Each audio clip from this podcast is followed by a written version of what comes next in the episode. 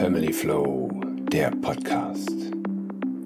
Der Podcast für Eltern, die mehr aus ihrem und aus dem Leben ihrer Kinder machen wollen. Einen wunderschönen guten Tag. Ich freue mich, in meiner Gesprächsrunde heute Manuela Raag vorstellen zu können. Sie ist Mutter zweier Kinder, lebt in einer Patchwork-Situation, heißt mit anderen Worten zwei Kinder aus zwei verschiedenen Beziehungen. Und in dem Zusammenhang reden wir natürlich auch genauer darüber, der interessante Abstand von 13 Jahren circa, die zwischen dem einen und dem anderen Kind sich befinden. Selbst ist sie groß geworden mit zwei Schwestern und ein Thema, was ähm, bei mir immer wieder hochkommen wird, ist das Sandwich-Kind. Sie selbst ist eins. Für die Leute, die es noch nicht gehört haben, werden auch gleich aufgeklärt, was da an Besonderheit hintersteckt ansonsten in einem intakten Elternhaus groß geworden mit Vater und Mutter. Und in der heutigen Zeit, wie gesagt, sie selbst lebt in der Patchwork-Familie nicht so häufig, beziehungsweise auch wiederum nicht so selten, dass es eben die Patchwork-Familien gibt. Ich finde es ganz spannend. Und du selbst bist ja auch im Coaching unterwegs. Du selbst betreust vor allem Kinder, wie du mir erzählt hast. Aber auch dazu können wir natürlich noch ein bisschen näher drauf eingehen. Ich freue mich, dass wir uns hier heute treffen. Hallo Manuela. Hallo, ich freue mich auch und ähm, ja. Spannendes Thema. Spannendes Thema, definitiv. Genau, ja, wir reden ja in erster Linie über Familien, mit Familien, um die Gesamtsituation eigentlich für alle besser verständlich zu machen. Das finde ich immer ganz spannend daran, weil viele Leute Glaubenssätze und, und Themen mit sich rumtragen, ähm, und da steigen wir eigentlich schon direkt mit ein. Du hast auch Schwierigkeiten gehabt, ähm, aus der bestehenden Beziehung mit Kind rauszugehen, weil da irgendwo was in dir hintersteckt. Du sagtest von deinen Eltern, erzähl mal. Ja, im Prinzip bei meinen Eltern war es halt so, wenn man halt Kinder hat, dann bleibt man halt zusammen. Man hat eine Verantwortung und äh, auch wenn es mal ja leicht oder beziehungsweise auch mal schwer läuft, ähm, man bleibt halt äh, zusammen und ähm, ja, es, also äh, es war im Prinzip wirklich, dass man da halt ja, sich irgendwo dieses egoistisch, sage ich jetzt mal so, mir geht's aber in der Beziehung äh, nicht gut und ähm, da halt wirklich an diesem Punkt zu stehen, gehe ich jetzt oder bleibe ich ähm, in dieser Beziehung und ja, wenn das Umfeld halt sagt, von wegen du bist egoistisch oder wie auch immer, ähm, ist schon schwierig. Ja. Aber letzten Endes, es ging um meine Gesundheit und ähm, ja, wie kann ich für mein Kind da sein, wenn es mir nicht gut geht? Ja, genau, das ist ein wichtiger Ansatz, den ich auch immer wieder äh, herauskitzeln muss bei vielen Eltern. Weil genau das, wenn ich sage, ich selber, ja, es geht mir zunehmend schlechter, das ist ja die Folge logischerweise davon, dann äh, wie soll ich da zum einen authentisches Vorbild sein oder äh, geht zum Heulen in den Keller, so nach dem Motto, äh, mein mhm. Kind darf meine Gefühle nicht mitbekommen. Das ist alles andere als aufs Leben vorbereiten. Weil wenn ich meinem Kind einen Rahmen schaffen will und das Leben ist nun mal, wie es ist, äh, mit Gemü Gefühlen gefüllt, eigentlich, äh, ja, was ist eigentlich? Das ist genau wichtig, dass ich an meine Gefühle appellieren kann, aber auch an meine Gefühle glauben kann, weil was ich kann ja kaum noch sagen, ich habe richtig Gefühle, wenn ich sie nicht vorgelebt bekomme. Also das finde ich spannend und das hat für dich dann schon irgendwo, hat es dann auch dazu geführt, dass du irgendwo länger in der Beziehung warst, weil das so geschwelt hat in dir? Ja, definitiv. Also es gab da auch äh, viele Gespräche, die äh, mein damaliger Partner und ich halt ähm, geführt haben und wo man halt wirklich alles Mögliche auch noch versucht hat, mit sich externe Hilfe zu holen, dass man halt äh, ja mit einem neutralen irgendwo, äh, mit einer neutralen Person geredet hat und wir halt wirklich gesagt haben, okay, ja, wir sind Eltern, aber auf der anderen Seite, ähm, wir schätzen den, den äh, unseren Partner, also ich ihn und er mich, ähm, halt so, dass wir halt möchten, dass der andere auch glücklich ist. Und wenn wir das als Paar in der Beziehung ähm, halt nicht mehr sind, ja, dann finden wir halt irgendwo einen Weg, wo wir das als Eltern trotzdem für unser Kind sein können. Das ist mega, weil genau das erlebe ich auch immer wieder, ähm, dass dann die Eltern, ja, jetzt bin ich getrennt, jetzt bin ich kein Papa oder keine Mama mehr. Das ist ja mhm. totaler Unsinn. Also nur weil das Kind halt nicht bei mir lebt, ähm, bin ich ja trotzdem zeitlebens Papa mhm. oder Mama. Das ist äh, extrem wichtig. Auch in dem eigenen Empfinden, weil wenn ich dann in eine neue Beziehung komme, was ja bei dir zum Beispiel der Fall war, dein Partner hatte noch kein Kind, dann ist das ja auch für dich wichtig. Du hast zwar jetzt eine äh, neue Gefühlsebene, neues Gefühl, was, äh, ja, was du erwächst, aber andererseits, ja, hm, und nu, äh, mein Kind ist ja auch wichtig oder ist es mehr wichtig oder weniger wichtig? Also das ist schon ganz spannend. Erlebe ich, wie gesagt, öfter, dass solche Themen dann in den Leuten hochkommen.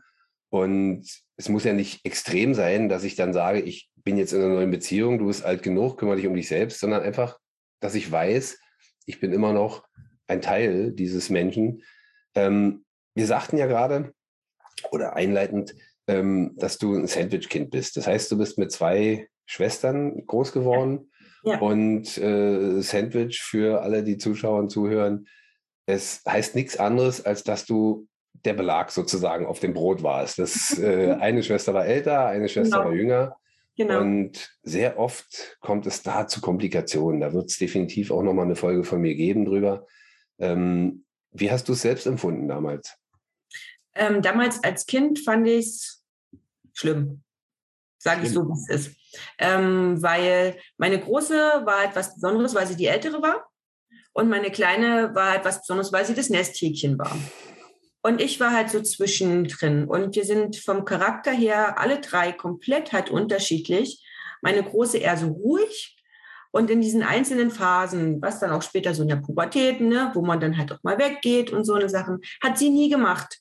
Und demzufolge, das, was eigentlich ja die größeren Kinder schon mal vor, ähm, sage ich mal so, die Konfrontation mit den Eltern haben und das nächste Kind das dann halt ja leichter hat, ähm, mhm.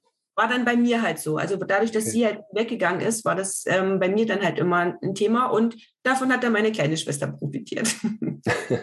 ja, das ist spannend, weil die Eltern ja genauso immer lernen. Das merken wir ja immer so mit dem ersten Wickeln des Kindes, äh, äh wie fasse ich es an, ich will es nicht wehtun. Mhm. Und äh, beim dritten Kind ist es äh, nebenbei mit einer Hand kochen. Also ist genau, ja, ja, genau. Ja, genau. Das ist schon, schon ganz spannend. Aber ja, natürlich, genauso geht es natürlich auch die Entwicklungsprozesse oder oder Gefühle meiner Kinder wahrnehmen. Ähm, warum macht mein Kind jetzt genau das oder macht es nicht das, wie auch immer.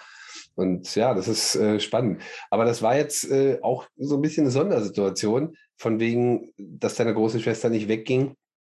Aber rein als, als ähm, große Schwester Nesthäkchen, hast du dich dann da manchmal zurückgesetzt gefühlt oder? Ähm, ja, eigentlich ähm, permanent. Echt? Weil ähm, ich für mich so als, ja, als einzig, also als einzelnes äh, Kind halt nicht gesehen wurde, sondern halt äh, im Gesamten, es wurde halt immer ähm, alles, es wurde auch gerecht immer auf alle aufgeteilt. Also wenn es irgendwelche Geschenke oder wie auch immer, es mhm. wurde immer auf alle gerecht halt äh, aufgeteilt. Aber ähm, einen Geldbetrag auf alle gerecht aufzuteilen, ist was anderes als das Gefühl, sage ich jetzt mal so. Und ähm, ja, mit mir gab es halt immer den meisten Stress, weil ich halt auch über den Mund aufgemacht habe, wenn mich irgendwas gestört hat. ja, was ja auch gut ist. Das wolltest dich ja behaupten, ganz klar. Ja, ja, das ähm, weiß ich heute. Damals war es natürlich eine äh, Herausforderung. Als Kind sieht man viele Sachen halt äh, nicht so, wie, wie man es als Erwachsener halt ähm, dann auch empfindet.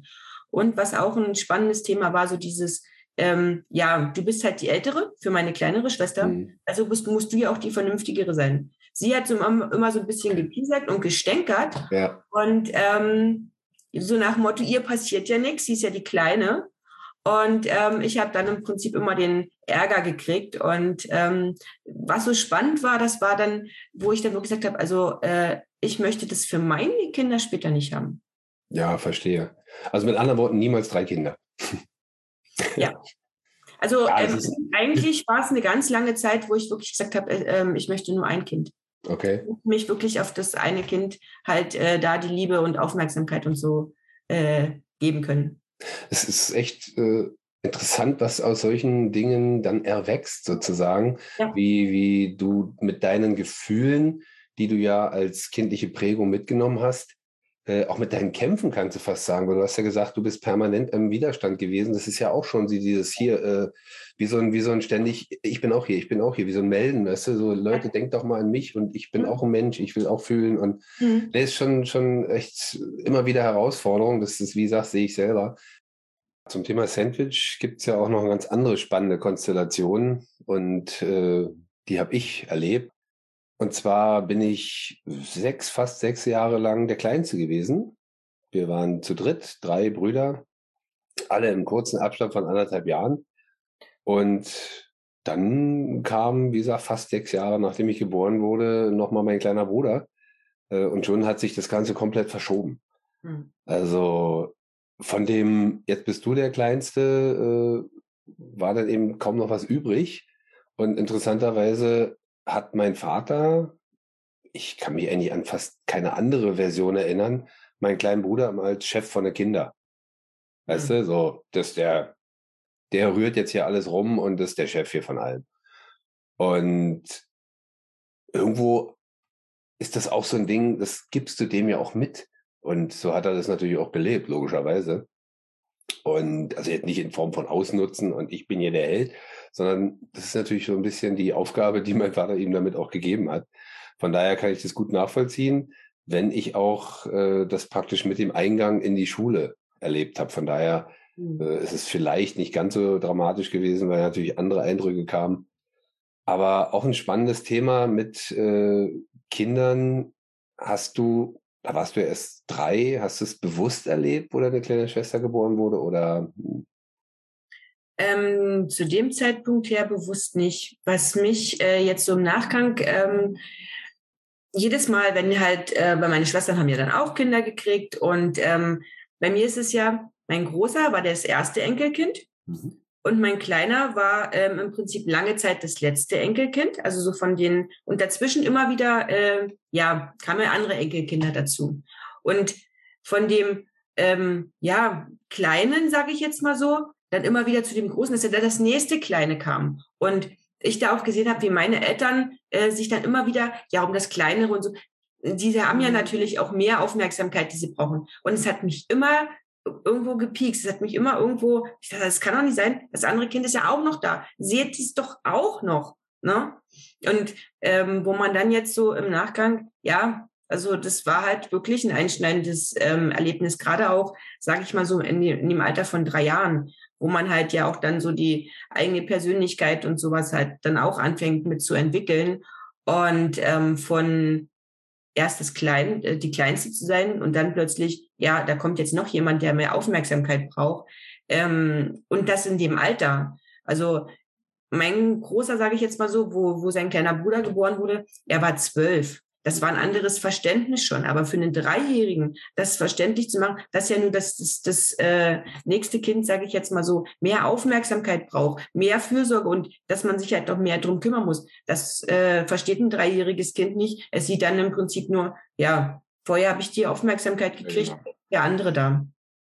Er ist bei deinem Sohn wahrscheinlich auch doppelt spannend, weil das ist ja auch so eine Phase, wenn du sagst 12, 13 wurde er kurz danach, dass er irgendwie ja, ist doch gut so. Dann habe ich mir mein Leben, so nach dem Motto, jetzt äh, äh, muss ich nicht mehr mich für alles rechtfertigen und machen. Das ist natürlich auch irgendwie ganz lustig vom, vom zeitlichen Abstand her. Aber im Endeffekt, was du gerade so erzählt hast, als du drei warst, deine große Schwester war auch drei, als sie eben ja. nicht mehr so die Heldin war. Genau. Natürlich auch nicht ganz, äh, kennen wir auch, nur bei zwei Kindern, so bei zwei Jahren, drei Jahren, vier Jahren Unterschied, dass genau da, sie sagen ja die meisten Leute, das ist ein guter Abstand ist es ja irgendwo auch, weil eben das Kind halt in meisten Fällen, nicht immer, aber schon aus dem Windeln raus zum Beispiel oder so. Also das sind schon äh, äh, ganz wichtige Phasen logischerweise. Aber mhm. genau, du sagst es. Äh, seit wir ja alle von auch Gerald Hüther, Jesper Juhl wissen, Autonomiephase beginnt eben genau da. Ja. Die Hirnwellen in die in die Täterwellen, äh Quatsch, in die in die ja die Täterwellen mhm. wechseln Mhm. Dass da dann eben die Autonomie beginnt, sich selbst fühlen beginnt. Und ja. das ist äh, auf jeden Fall eine spannende Entwicklung. Und dann eben als Sandwich-Kind sich doppelt behaupten zu müssen, ja, das stelle ich mir, ja, habe ich anders erlebt. Zum Glück muss ich ja fast sagen. Aber ist natürlich eine schöne, schöne Sache oder ein schönes Thema, dass du das ja auch uns weitergeben kannst. Ganz klasse. Und wie, oder hast du das Gefühl, dass ich dadurch dass du dadurch anders mit deinen Kindern umgehst? Ja, definitiv. Ähm, bei uns ist es ja auch noch so, dass ähm, der Papa von dem Großen, der hat ja auch ähm, dann wieder eine Beziehung gehabt und da kamen auch Kinder mit dazu. Also ähm, hat er mit seiner Partnerin ja auch ähm, Kinder noch gekriegt. Mhm. Und ähm, da hat mein Sohn praktisch so dieses hinten anstehen, zwar nicht bei mir erlebt, aber bei ihm erlebt. Ja. Und ähm, auch wirklich äh, so, wie es halt bei mir auch war. Ähm, er musste sich halt, wenn er alle 14 Tage da war, er musste sich halt unterordnen und äh, die mhm. anderen Kinder im Prinzip sind, waren ja da ihr Zuhause, ihr Hauptzuhause, sag ich jetzt genau. mal so. Und ähm, er musste sich da halt unterordnen. Also es war wirklich äh, eine herausfordernde Zeit ähm, für ihn, ähm, aber auch für ähm, meinen Ex-Partner und mich, dass wir halt irgendwo geguckt haben, ähm, wie kriegen wir das miteinander ähm, vereinbart.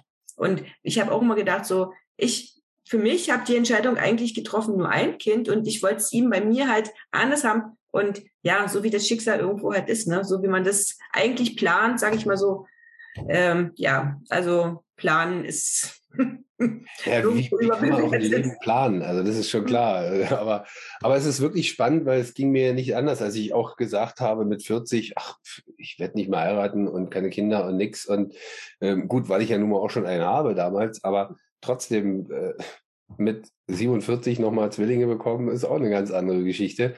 Ja. Also von daher kann ich das völlig nachvollziehen. Und das ist ja auch schön, dass wir das Leben da so nehmen, wie es, wie es kommt und mhm. es auch genießen, aber eben auch die Herausforderung bei euch, wie gesagt, diese Sondersituation.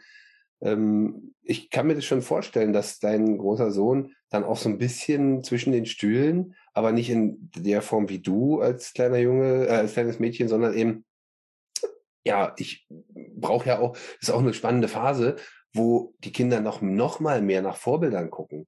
Ja. Und äh, wenn dann der Papa, ähm, es geht gar nicht darum, dass er bei einer anderen Frau ist oder das mhm. ist schon okay. Aber mhm.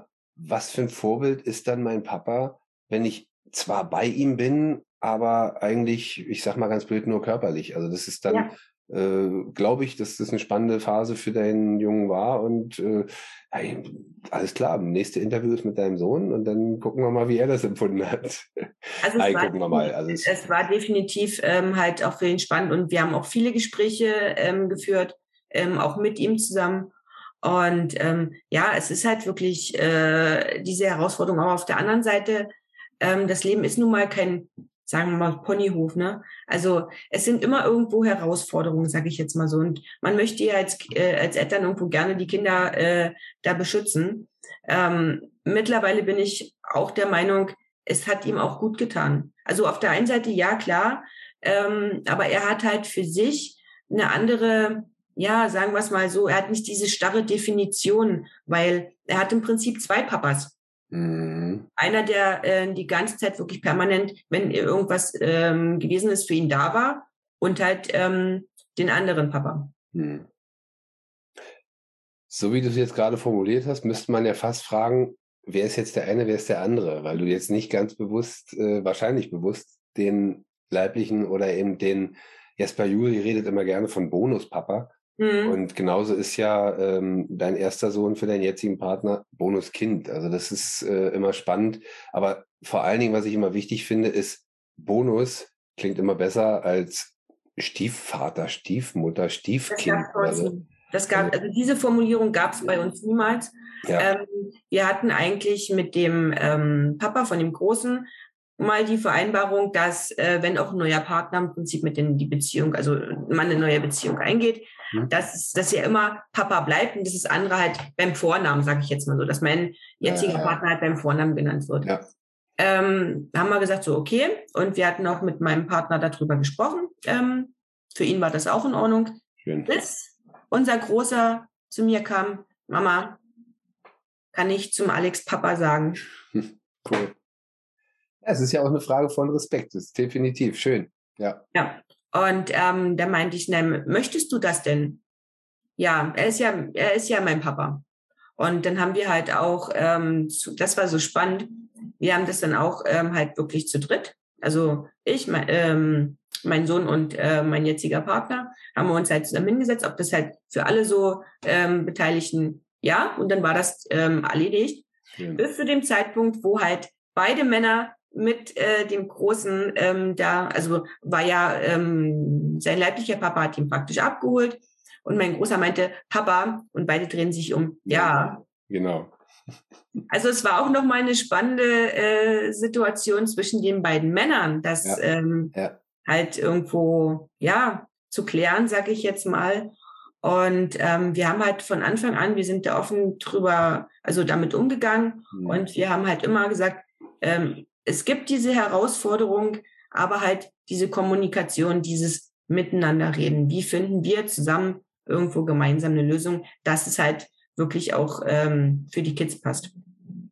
Ja, in dem Fall hat äh, dein Ex-Partner eben auch wirklich gesagt, ich bin der Vater, ich habe die Verantwortung, finde ich super. Also das ja. ähm, habe ich auch schon anders erlebt und von daher finde ich das immer super.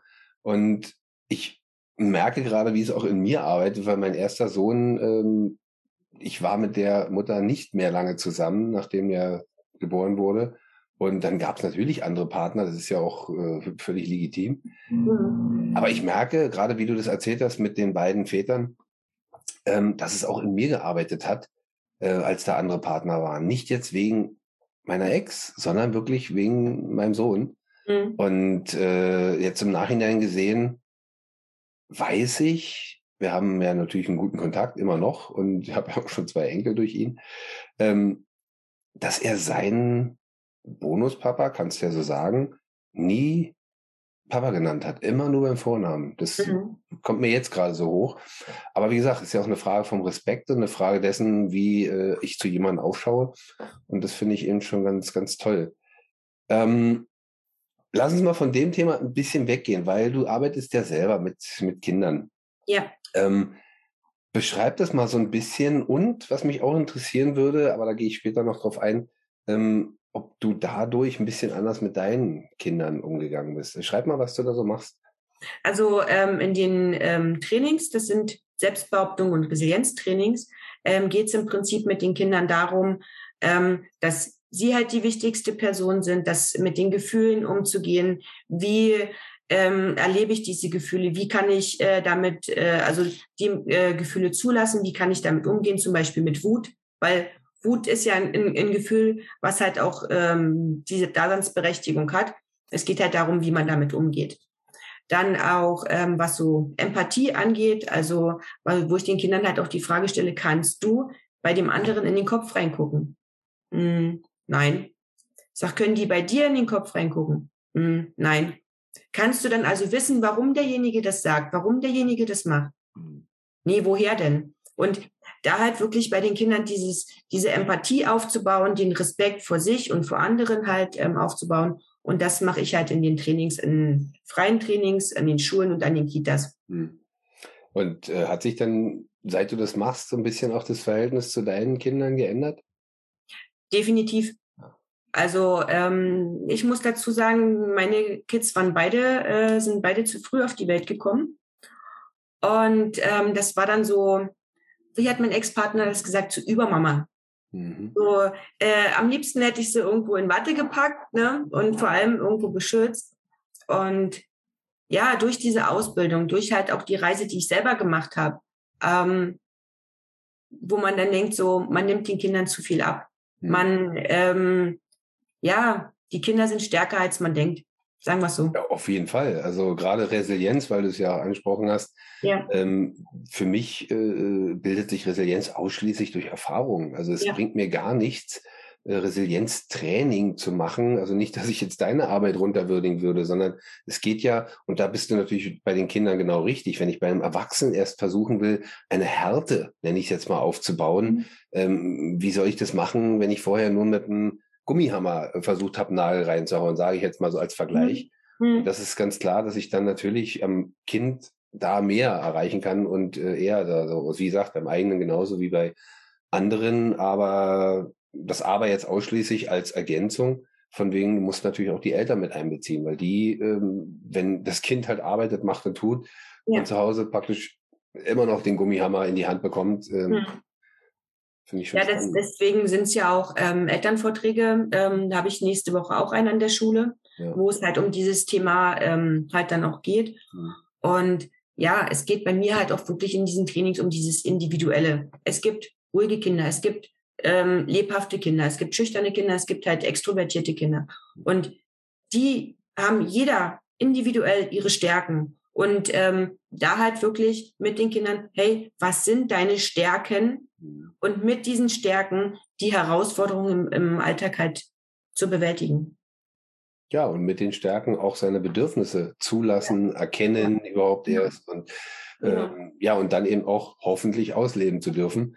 Ich sehe es ja, wie gesagt, schon alleine bei unseren Zwillingen. Also es sind eineige Zwillinge, eine Minute auseinander und trotzdem charakterlich grundverschieden. Also das ist so, der eine ist eher so der Träumer und äh, ist dann teilweise in seiner Welt und da musst du ihn zweimal ansprechen und noch berühren, so, ach ja, ja, ja, ich bin auch hier.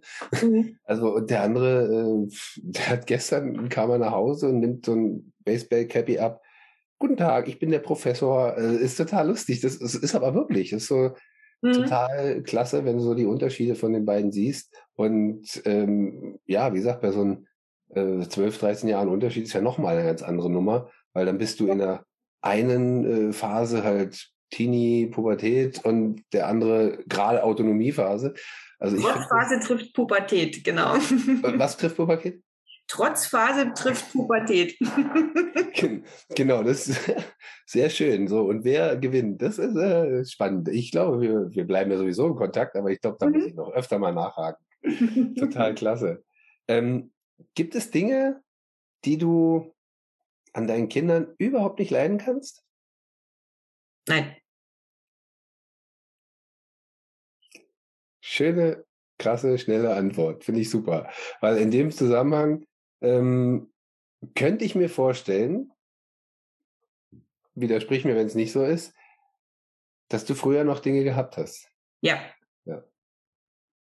Schön. Das ist genau das, was ich eben auch mit meinen Arbeiten erreichen möchte, Entwicklung. Das, ich gehe mal davon aus, wie du selber sagtest, deine Entwicklung, die du gemacht hast, ähm, dein Hinterfragen und, und dich selbst kennenlernen hat ja auch dazu geführt, dass du diese Ausbildung machen willst und dass du diese ja. Arbeit machen willst. Also ich wirklich ziehe meinen nicht vorhandenen Hut. Ich finde das immer wieder klasse. Wir könnten stundenlang reden, das weiß ich. Das äh, äh gefällt mir auch immer wieder, wenn ich Leute vor mir habe, mit denen ich wirklich viel reden kann. Ich habe aber noch eine kleine Kategorie zum Ende unseres Gesprächs. Zehn Fragen. Okay. Diese zehn Fragen mit der Bitte um kurze, knappe Antwort, wenn es denn möglich ist natürlich. Okay. Bereit? Ja. So schön, weil du nicht weißt, was kommt jetzt. Ah. Ja, aber die spontanen Sachen sind immer die besten, ne? Ja, geht mir genauso. Deswegen habe ich das auch wirklich als Kategorie mit reingenommen. Frage 1. Wie war denn die kleine Manuela? Wie die war? Trotzig, vorlaut, lebhaft. Schön, was aufeinander aufbaut. Wie war denn die jugendliche Manuela? Ähm, in sich gekehrt, also kaum noch den Mund aufgemacht, Tendenz Richtung depressiv. Da muss ich, muss ich direkt einhaken. Ich gehe mal davon aus, dass das auch ein Resultat von diesem anfänglichen Kämpfen war, die eben, ich will nicht sagen, verloren wurden, aber Doch, hast ja, dann irgendwann ja, aufgegeben, dich weiter zu kämpfen. Ja, genau. Genau, ich habe aufgegeben. Ja, krass.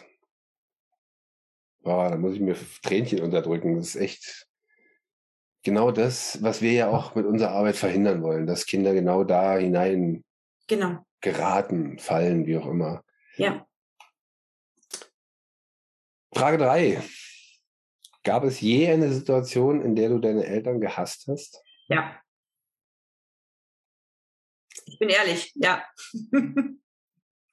Gab es je eine Situation, in der du eines oder deine Kinder gehasst hast?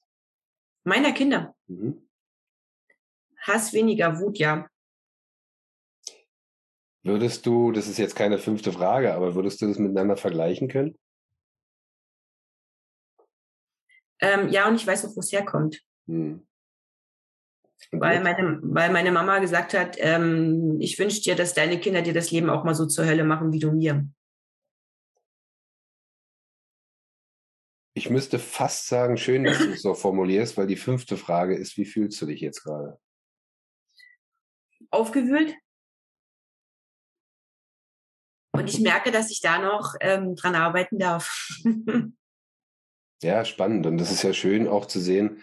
Auch ich, ist doch ganz klar, jeder, ähm, es ist ein Prozess. Wir sind ja. nicht fertig. Das Leben ist nie ja. fertig. Und ja. ja.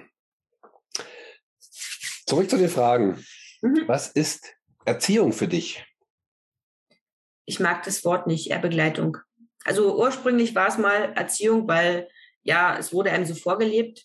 Ähm, mittlerweile ist es halt wirklich eine Begleitung auf Augenhöhe und ich lebe wesentlich ruhiger damit. Und alle Beteiligten auch. Womit wir wieder auf der gleichen Augenhöhe bleiben und sind. Also ja. passt schon. Was wünschst du deinen Kindern? Dass sie ihren Weg gehen, egal was andere sagen. Was wünschst du dir selbst? Dass ich meinen Weg gehe, unabhängig von dem, was andere sagen. Und eine Frage, die ich immer wieder stellen muss, weil viele Leute, ja, anders reflektieren, sage ich jetzt mal so. Wer ist der wichtigste Mensch in deinem Leben? Ich. War auch ein Weg. Ein Erkenntnis und ein Weg. Ja. Und du gehst gut damit, lebst diesen Weg, liebst diesen Weg. Ja, Stück für Stück, tagtäglich mehr. Wahnsinn. Weil ich bin auch Vorbild für meine Kinder.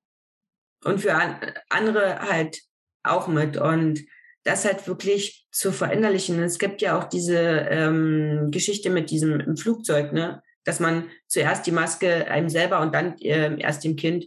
Ähm, bis vor zwei Jahren habe ich immer noch gedacht, so, um Gottes Willen, das kann man doch nicht machen. Als Mutter muss man doch erst die Kinder bis man dann wirklich, nein, man muss erstmal bei sich, man muss mit sich im, im, im Reinen sein, man äh, auf das halt gucken, was einem halt wirklich gut tut, dass man diese, ja, Akkus im Prinzip bei sich selber auflädt, um halt für die Kinder wirklich da sein zu können. Hm. Ja, definitiv. Und das Beispiel mit dem Flugzeug äh, ist, ja, ist immer wieder spannend, vor allen Dingen, weil die meisten Leute ja wirklich schon mal geflogen sind und diese mhm. Ansagen von den Stewardessen, von den Stewards kennen. Ja. Und ja, dann in dem Moment denkt auch keiner drüber nach. Das sind so die Regeln, aber mhm. im eigentlichen Leben wird es dann trotzdem gerne mal abgetan. Ich will ja nicht egoistisch sein. Also Egoismus ist für mich ähm, definitiv gesund und nicht negativ behaftet, genauso wie du hast vorhin Wut angesprochen, Gefühle angesprochen. Ja. Für mich gibt es auch keine negativen Gefühle, sondern nee. nur negative Interpretation mhm. Gefühle. Und natürlich gibt es negative Reaktionen, weil wenn ich wütend bin und alles zu, zu Brei schlage oder mich selber prügel, das ist natürlich nicht positiv. Ja. Aber ähm, die Wut selber ist erstmal nicht negativ. Das, oder auch andere Gefühle, wie gesagt, es gibt ja nicht nur Wut, aber Wut wird immer gerne als Beispiel genommen, das stimmt schon. Es ist ein ähm, Wegweiser. Es ist ein Wegweiser im Prinzip vom Körper. Ja, auf jeden Fall. Also alle Gefühle sollen mir irgendwas sagen und was zeigen. Also ich mhm. soll ja auch darauf reagieren, das ist ganz klar.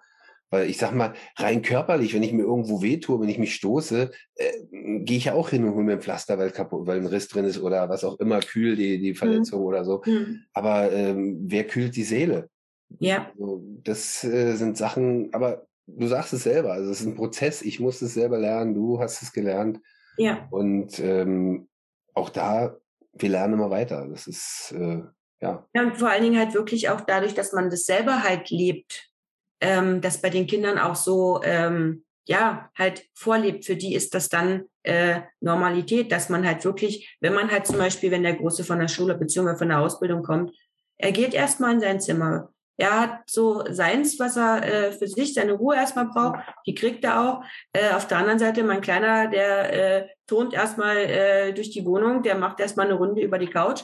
Ja, okay. Also so ist halt jeder äh, individuell und das ist halt auch das, was wir hier zu Hause leben, äh, weil im Außen, sage ich mal, sind halt auch bestimmte Sachen, wo man denkt, okay, da machst du halt dem, da passt du dich halt da, irgendwo diesen Regeln an. Und hier zu Hause darf jeder so sein, wie er ist. Einfach dieser Rückzugsort, dieser sichere Hafen, sag ich jetzt mal. Ja, und dann die Personen um sich zu haben, die, ja, denen ich vertraue und denen ich ja. respektvoll vertraue, genau. liebevoll, respektvoll. Genau, genau. Mega Schlusswort. Ich danke dir. Das ist, äh, ja, ich freue mich immer, Leute kennenzulernen, so wie dich auch, mit denen ich wirklich stundenlang reden könnte und uns austauschen könnten. Und ich weiß, es wird nicht das letzte Mal gewesen sein und da freue ich mich jetzt schon drauf, wenn wir uns wiedersehen. Ich auch. und ich werde natürlich auch äh, deine Kontaktdaten, wenn jemand äh, irgendwo Interesse hat an deinen Trainings, äh, in die Show Notes tun, damit jeder da mal irgendwie gucken kann und dich ein bisschen näher kennenlernen kann. Ansonsten nochmal vielen Dank und sehr gerne. Bis bald mal wieder. Schönen Tag noch. Ciao. Ade.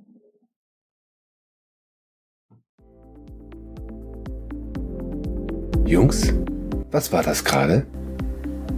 Family Flow, der Podcast.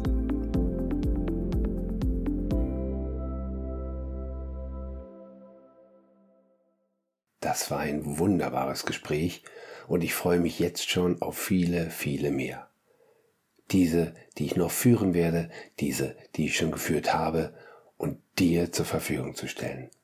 Apropos dir zur Verfügung stellen. Family Flow ist für dich da.